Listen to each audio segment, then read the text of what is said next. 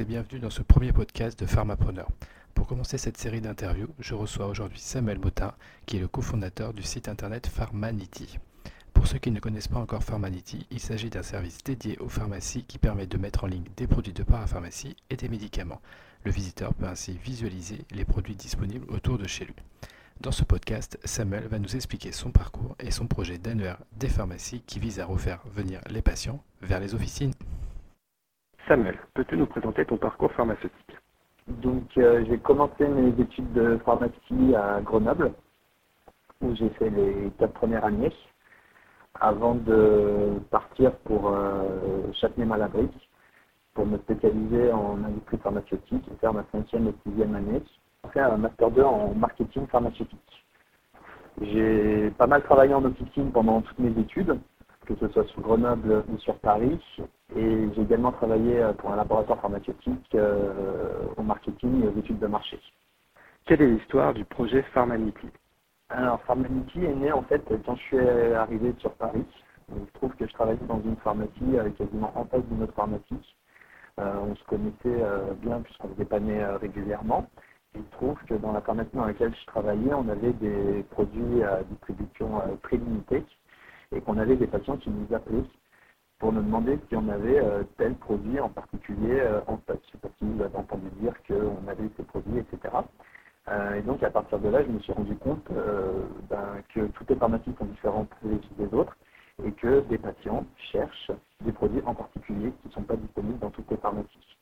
À partir de ce constat, du coup, l'idée a été de créer un super annuaire de toutes les informations possibles sur les pharmacies physiques de proximité référencer également la disponibilité en temps réel de leurs produits pour euh, donner de la visibilité aux pharmacies sans faire publicité et aider les patients à trouver facilement les pharmacies à proximité qui correspondent à leurs besoins.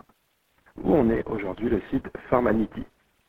Donc on s'est lancé en 2013 suite à l'autorisation de la vente en ligne des médicaments, mais pour faire l'inverse, pour utiliser Internet pour favoriser le contact et la proximité entre les patients et les pharmaciens.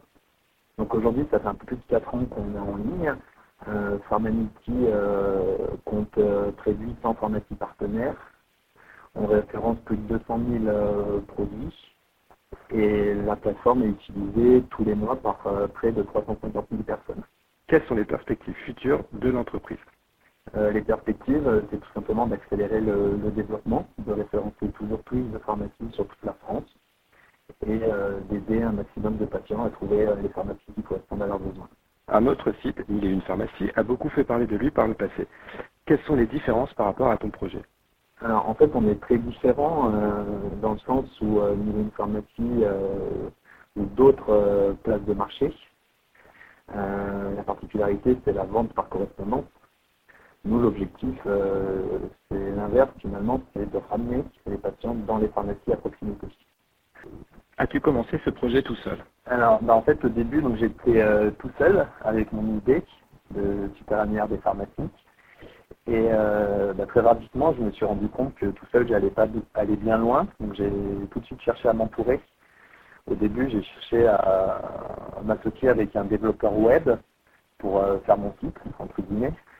Euh, puis donc du coup j'ai rencontré des personnes que je connaissais pas, j'ai découvert, euh, commencé à découvrir le monde de l'entrepreneuriat, j'ai rencontré des entrepreneurs avec qui j'ai pu échanger, faire dans mon projet, euh, pour en arriver à la conclusion que le profil idéal pour être cofondateur avec moi, c'était pas forcément un profil technique, mais peut-être plus un profil gestionnaire web marketing. Donc j'ai orienté mes recherches dans ce sens. Euh, et c'est à partir de là que j'ai rencontré Alban Charrière, qui est cofondateur avec moi, donc qui a fait Grenoble École de Management, qui a travaillé pendant 5 ans pour un laboratoire euh, pharmaceutique en tant que chef de projet web. Donc on est très complémentaires et on connaît tous les deux très bien l'écosystème pharma. Euh, voilà, et puis très rapidement, à partir du moment où j'ai rencontré Alban, on s'est fait incuber par deux incubateurs grenoblois. et donc on s'est fait accompagner de manière rapprochée depuis la phase de prototypage jusqu'à la phase de commercialisation. Parce que pour nous, c'était important de, pouvoir bénéficier de, cet accompagnement, puisque euh, voilà, c'était notre première création d'entreprise et euh, l'entrepreneuriat était quelque chose euh, de nouveau pour nous. D'après toi, peut-on être pharmacien et entrepreneur? Tout à fait. Euh, complètement. En fait, je pense que ce qu'on apprend en fait de pharma, euh, on n'apprend pas un métier. On apprend une façon de travailler.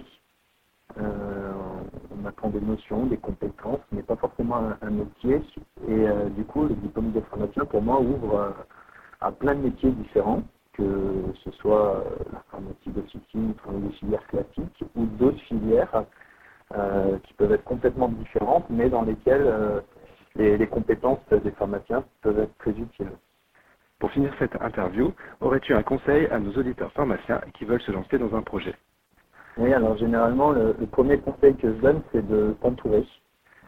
C'est de s'entourer de, profils complémentaires, euh, d'éviter de, s'associer avec euh, des copains, euh, parce que généralement, les, copains, on a plus ou moins les, mêmes profils, surtout quand on est pharmacien, généralement, les copains avec énormément de pharmaciens. Euh, donc ouvrir, euh, s'ouvrir euh, aux autres pour trouver des compétences complémentaires et pour pouvoir s'entourer et trouver les, bonnes personnes, il y a une chose qui est fondamentale, c'est qu'il ne faut pas hésiter à parler de son projet. Ça, m'arrive régulièrement de rencontrer des, plus jeunes entrepreneurs que moi et qui ont des projets en, tête, mais qui, qui les gardent entre guillemets top secret pour eux et en fait, pour moi, c'est la pire erreur à faire euh, parce qu'on ne peut pas faire euh, un projet, euh, concrétiser une idée tout seul.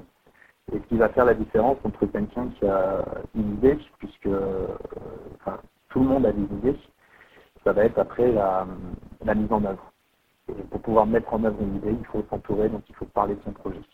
Un grand merci à Samuel d'avoir répondu à ces quelques questions. Si vous avez aimé cette interview, n'oubliez pas de laisser une note ainsi qu'un petit commentaire. Vous pouvez également vous abonner à la chaîne du podcast pour recevoir les derniers contenus mis en ligne. A bientôt